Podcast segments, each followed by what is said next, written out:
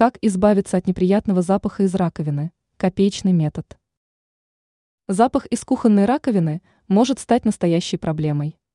Часто хозяйки используют бытовую химию, чтобы справиться с проблемой.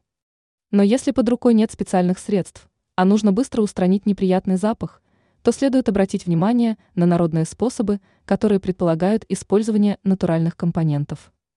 К примеру, если в холодильнике есть лимоны, то они отлично помогут в решении проблемы.